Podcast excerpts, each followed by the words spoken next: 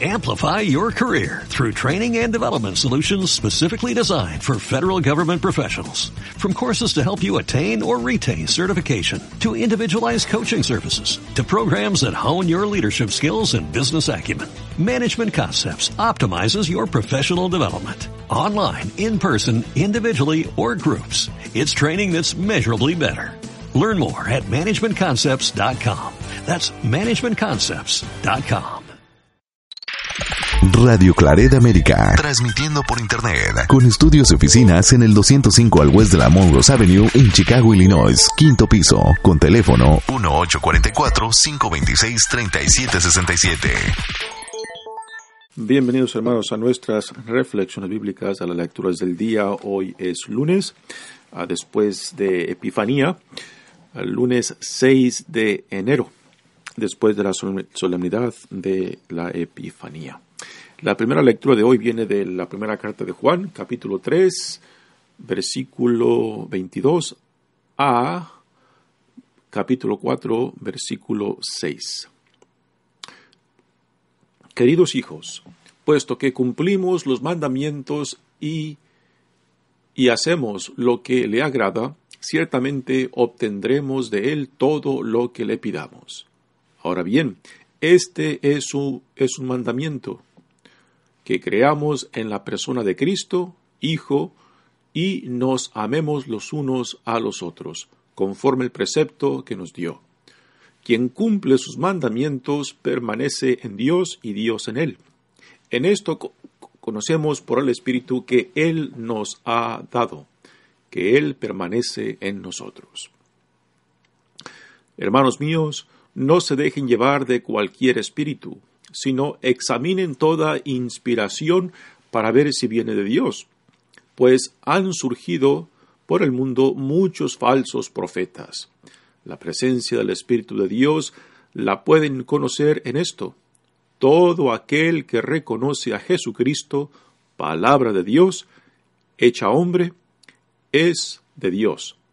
Todo aquel que no reconoce a Jesús no es de Dios, sino que su espíritu es del anticristo. De éste han oído decir que ha de venir, pues bien, ya está en el mundo. Ustedes son de Dios, hijitos míos, y han triunfado de los falsos profetas, porque más grande es el que está en ustedes que el que está en el mundo. Ellos son del mundo, enseñan cosas del mundo y el mundo los escucha. Pero nosotros somos de Dios y nos escucha el que es de Dios. En cambio, aquel que no es de Dios no nos escucha. De esta manera distinguimos entre el espíritu de la verdad y el espíritu del error. Palabra de Dios. El salmo responsorial es el salmo número 2 y el responsorio es, Yo te daré en herencia las naciones, yo te daré en herencia las naciones. Anunciar el decreto del Señor, he aquí lo que me dijo, Hijo mío eres tú, yo te he engendrado hoy, te daré en herencia las naciones y como propiedad toda la tierra. Escuchen y comprendan estas cosas, reyes y gobernantes de la tierra, adoren al Señor con reverencia, sírvanlo con temor. Yo te daré en herencia las naciones. El Evangelio de hoy viene de Mateos capítulo 4, versículos 12 al 17 y 23 al 25. Al enterarse Jesús de que Juan había sido arrestado, se retiró a Galilea y dejando el pueblo de Nazaret, se fue a vivir a Cafarnaum, junto al lago, en territorio de Zabulón y Neftalí, para que así se cumpliera lo que había dicho el profeta Isaías.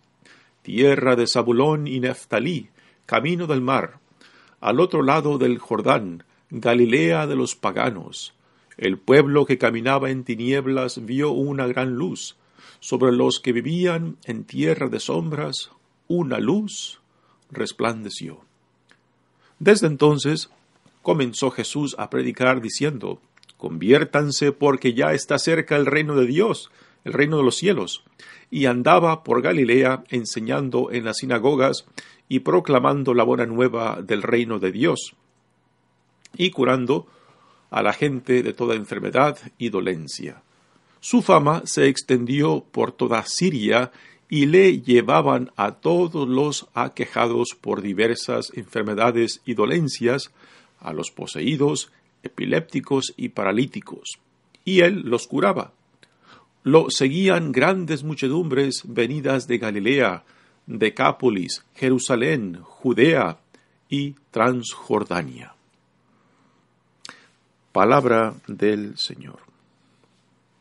Bueno, demos comienzo a nuestra reflexión y seguimos leyendo de la primera lectura de Juan, de la, primera carta de Juan. Y aquí eh, tenemos uh, dos puntos muy importantes. Uno de ellos es uh, la afirmación de mandamientos centrales a lo que significa ser eh, cristiano, lo que significa, significa ser un discípulo de Jesucristo, y después advertencias acerca de cómo alejarse y cómo defenderse en contra de los falsos profetas. Bueno, la primera parte dice, hijitos, puesto que cumplimos los mandamientos de y hacemos lo que le agrada, ciertamente obtendremos de él todo lo que le pidamos. ¿no? ¿A qué se refiere por mandamientos? Ya eh, siguiendo este verso, pues nos dirá cuáles son estos mandamientos. Ahora bien, este es su mandamiento, que creamos en la persona de Jesucristo, su Hijo, y nos amemos los unos a los otros conforme el precepto que nos dio. Y aquí con esto encierra, encierra una forma muy simple y sencilla lo que significa ser un cristiano, lo que significa ser un discípulo de Jesucristo. Aceptar que Jesucristo es el Hijo de Dios.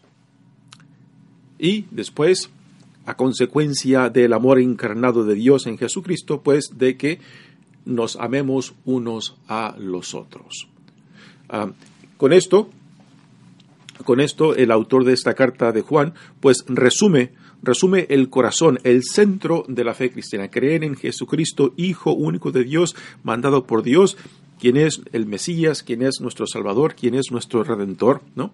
Y que la consecuencia de esta identificación con Jesucristo, la consecuencia de esta confesión, que no simplemente es de palabra, sino de una completa identificación con su enseñanza, con, el reino que Dios inaugura en él, ah, pues esto es lo que nos lleva a cabo eh, después a vivir precisamente lo que Dios en Jesucristo nos ha dado, el amor mismo, el amor encarnado, y que este amor de Dios cuando uno lo recibe, pues nos lleva a compartirlo con otros, de que es un amor que no puede quedarse simplemente en uno.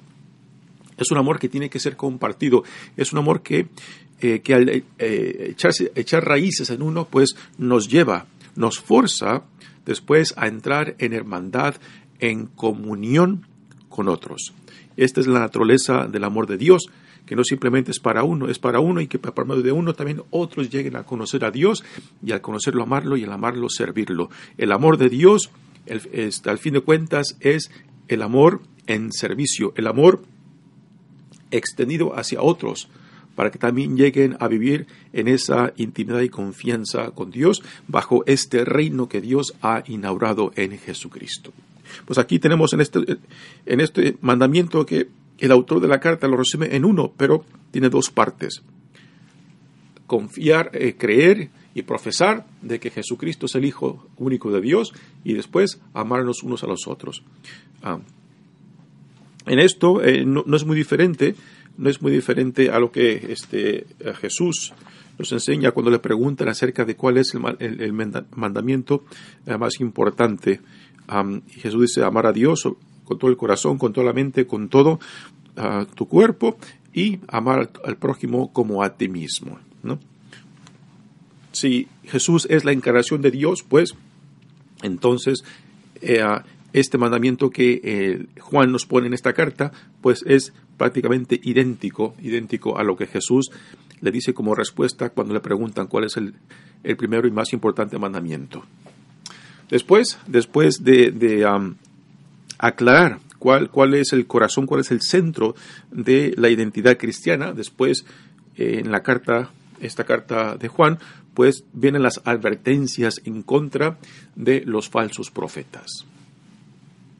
Hermanos míos, no se dejen llevar de cualquier espíritu, sin, sino, sino examinen sino examinen toda inspiración para ver si viene de Dios. ¿no? la religión se puede prestar para, para muchas cosas, ¿no?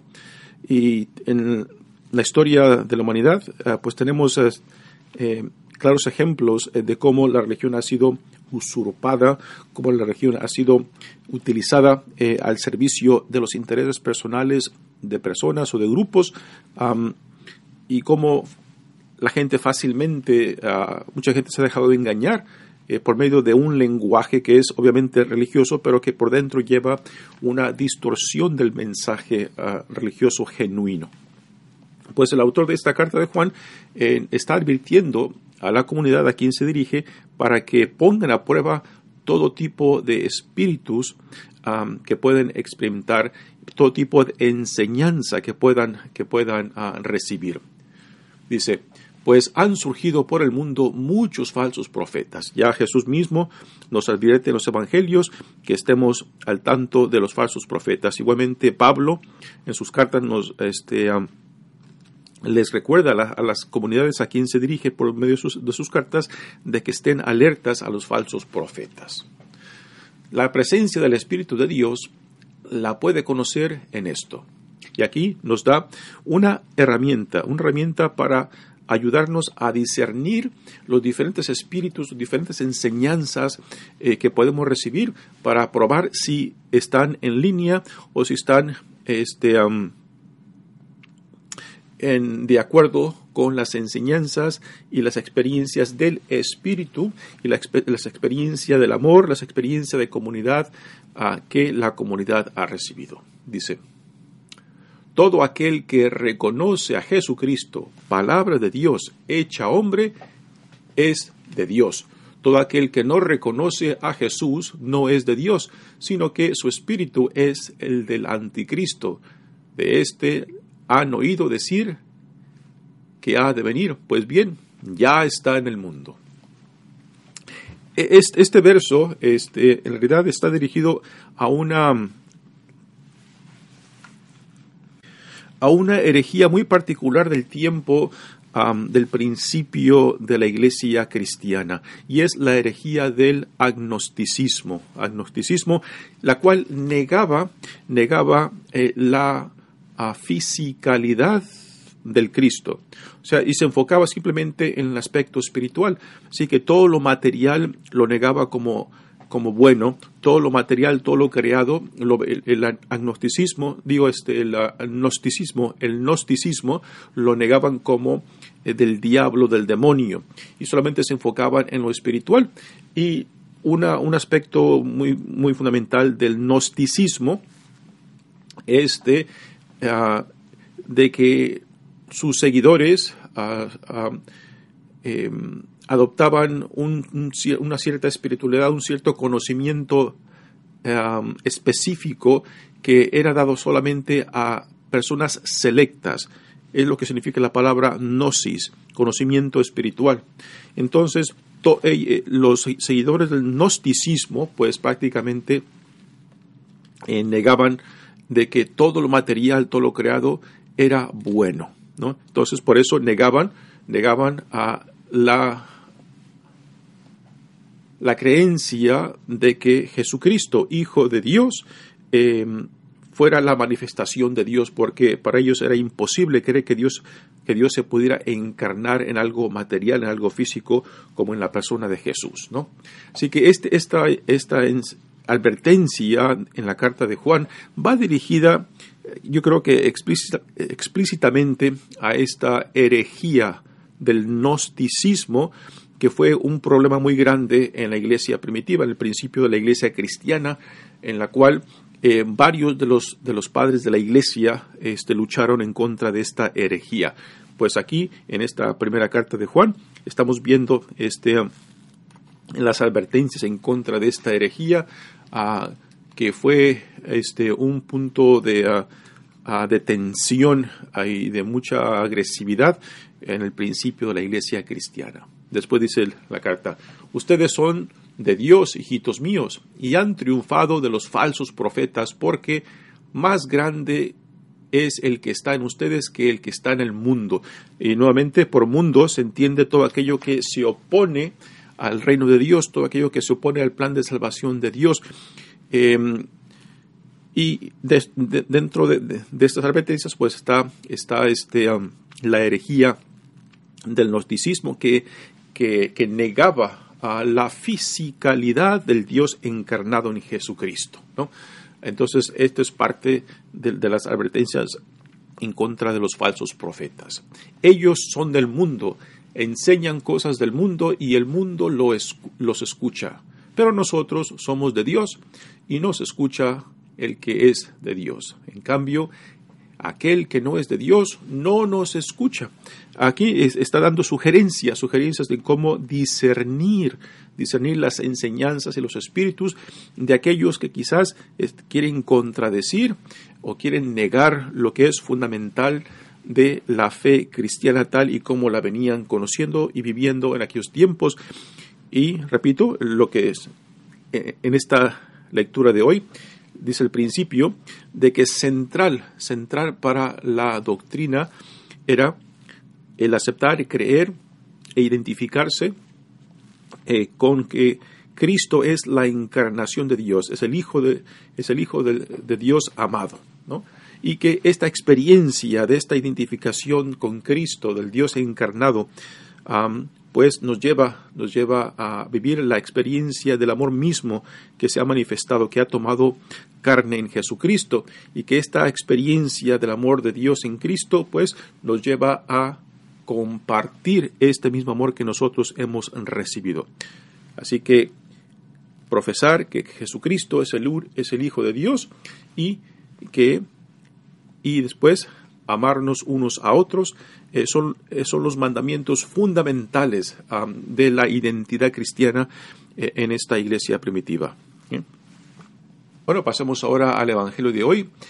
ya estamos hacia la final, la final de la temporada ah, navideña, pues ya ahora vamos, vamos, pasando ah, del, del, tema del nacimiento y de la infancia de Jesucristo y ahora vamos entrando al significado de esta encarnación de Dios en Jesucristo y por qué vino y para qué vino y a qué nos llama.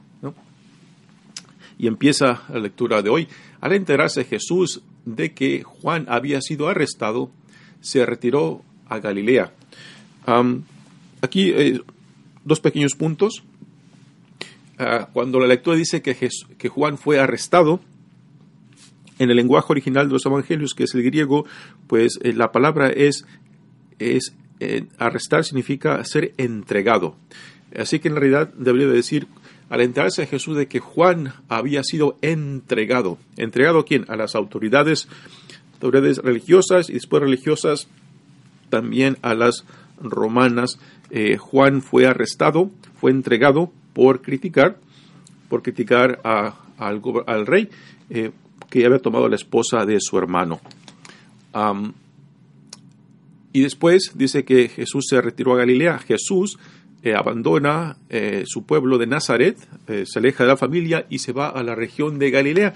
Galilea no era este, una región muy, digamos, muy religiosa y era conocida como eh, tenía una población mixta, en gran parte pagana, ¿no? Y es curioso de que es en esta región de Galilea, una religión que no se compara en el espíritu religioso a Jerusalén, por ejemplo, que es el centro y corazón del judaísmo. Y Jesús empieza en esta región eh, que tiene una población mixta entre judíos y paganos. ¿no? Y es curioso de que ah, es aquí, en esta región, donde Jesús empieza su ministerio público, donde empieza su proclamación del reino. En un ambiente, en una región no necesariamente muy religiosa y mixta entre judíos y paganos, o sea, judíos y no, y no judíos. Pues es aquí donde Jesús empieza. Y si dejando el pueblo de Nazaret se fue a vivir a Cafarnaum, junto al lago, en territorio de Zabulón y Neftalí, para que así se cumpliera lo que había anunciado el profeta Isaías. Eh, el Evangelio de Mateo, del cual sale este Evangelio, pues es un Evangelio que nace, que sale de una comunidad judía cristiana y es el evangelio más judío de los cuatro y por eso se esfuerza mucho para hacer una conexión entre Jesús y el Antiguo Testamento. Jesús, que es quien cumple la gran parte de las profecías que desde el profeta Isaías se, vendrán, se vendrán ah, promulgando en torno al Mesías que ha de venir. ¿no? Y por eso hay tantas referencias al Antiguo Testamento. Y aquí citando al profeta Isaías, dice el Evangelio de Mateos, tierra de Zabulón y Neftalí, camino del mar, al otro lado del Jordán, Galilea de los paganos. El pueblo que caminaba en tinieblas vio una gran luz sobre los que vivían en tierra de sombras, una luz resplandeció. Y aquí es de la simbología de Jesús como luz. la luz que ilumina el mundo, la luz que ilumina la oscuridad, nuestra oscuridad. Y es aquí en Galilea donde Jesús empieza empieza a, su ministerio público y prácticamente con el mismo tema uh, de la proclamación de Juan el Bautista. Desde entonces comenzó Jesús a predicar diciendo, conviértanse porque ya está cerca el reino de Dios. Y esta es prácticamente la misma eh, proclamación que Juan el Bautista. La gran diferencia es de que Juan el Bautista proclamaba el reino que ya estaba cerca. En Cristo este reino ya está presente en Él mismo. Y esta es la gran diferencia. Juan viene a preparar el camino. Jesús, cuando ya se manifiesta públicamente, entonces ya este reino que Juan decía que ya está por venir, ya es realidad en la persona de Cristo. Después viene otra palabra muy interesante, conviértanse. Conviértanse porque ya está cerca el reino de los cielos. Eh, antes de entrar a la palabra eh, eh, conviértanse, vamos a hablar, del por qué Mateo utiliza la frase reino de los cielos, a diferencia del reino de Dios en los evangelios de Marcos y, y Lucas. bueno, como hemos dicho, el evangelio de Mateo nace de una comunidad judía cristiana. Y para el judío, aún hoy en día, el mencionar el nombre de Dios es simplemente un tabú. O sea, el nombre de Dios es tan sagrado que no se debe pronunciar por cualquier persona, ¿no? Entonces, en vez de decir el reino de Dios, dicen el reino de los cielos.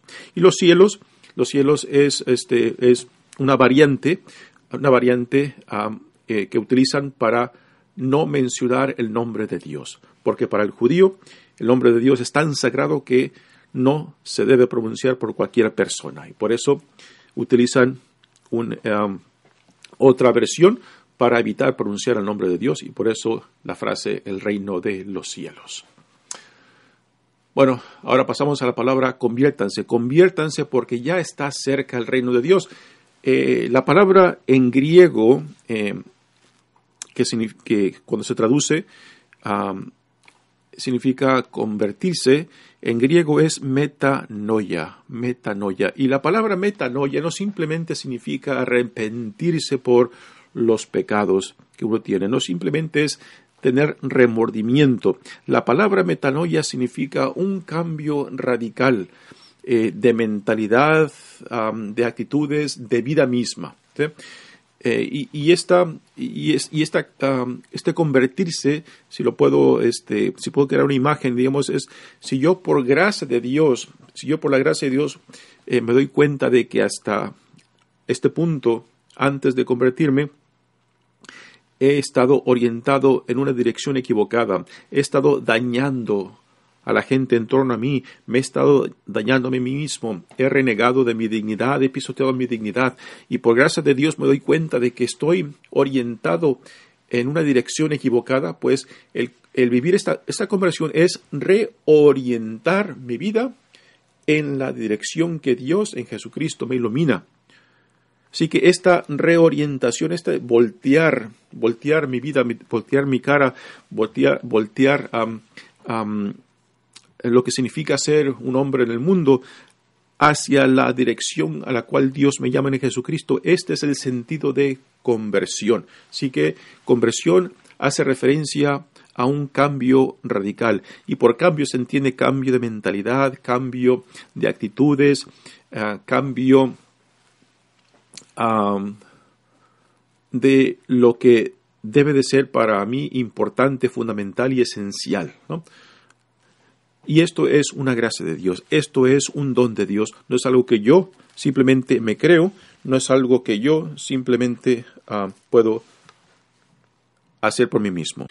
Así que en esto podemos hacer también otra distinción entre la proclamación de Juan el Bautista y Jesús, que aunque el mensaje em, que proclamaban era muy similar, el significado es muy diferente.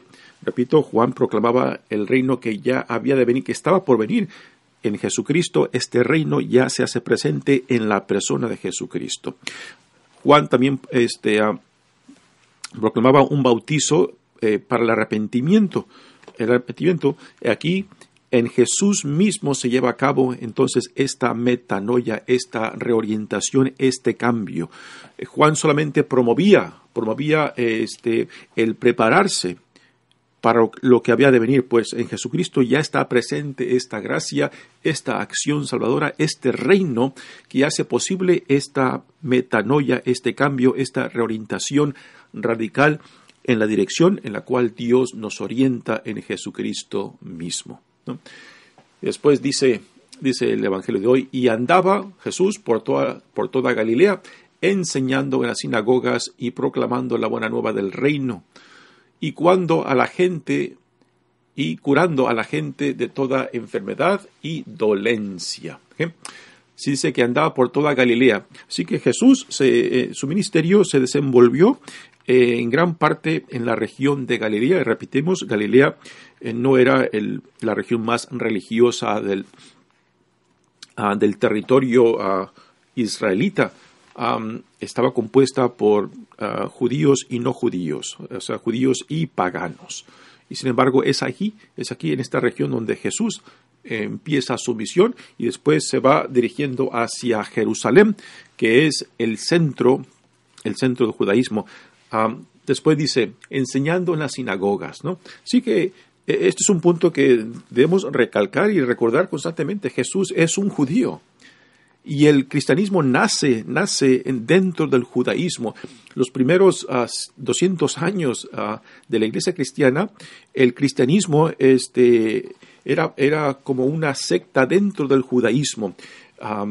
no fue hasta que después del tercer siglo cuando el cristianismo se empieza a separar del judaísmo y a distinguirse eh, en contra del judaísmo y a veces tristemente creando un anti anti judaísmo que venimos arrastrando ya desde muchos siglos, ¿no?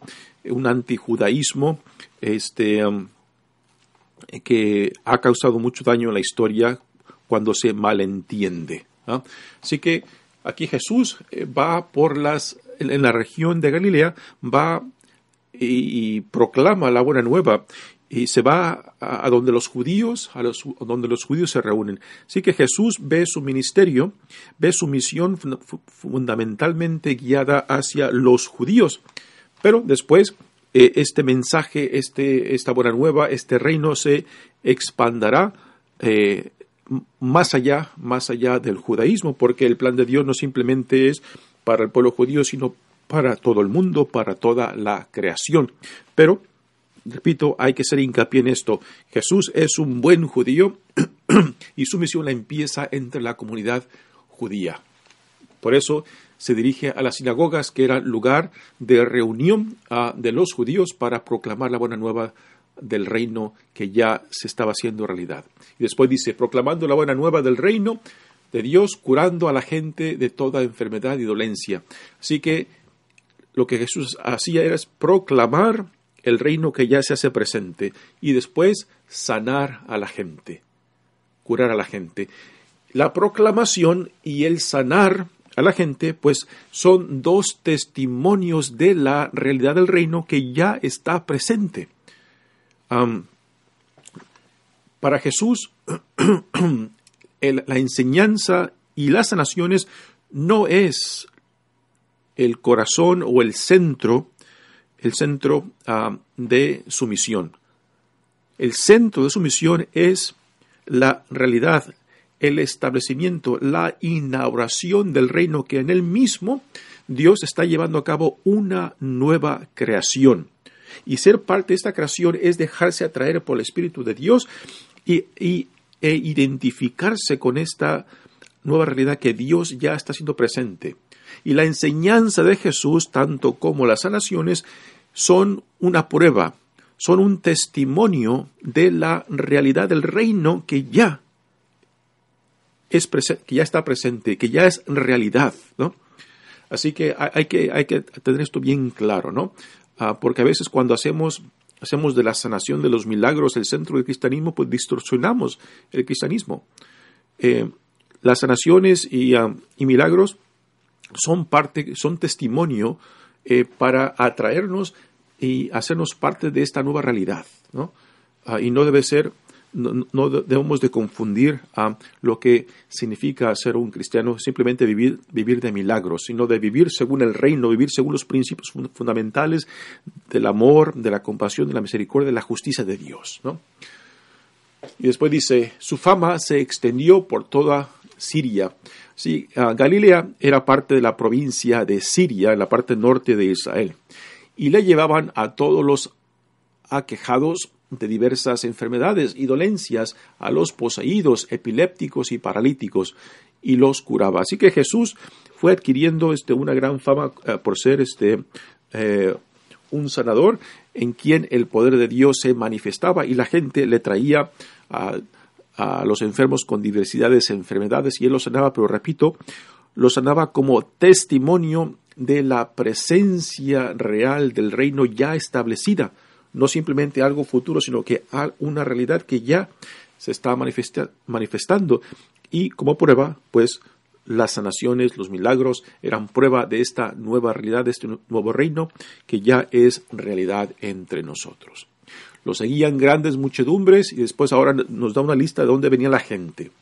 Lo seguían grandes muchedumbres que venían de Galilea, la región, la región por en donde Jesús empieza, empieza, su ministerio. Por una parte está el, al borde del río Jordán y se extiende hacia el oeste del río Jordán.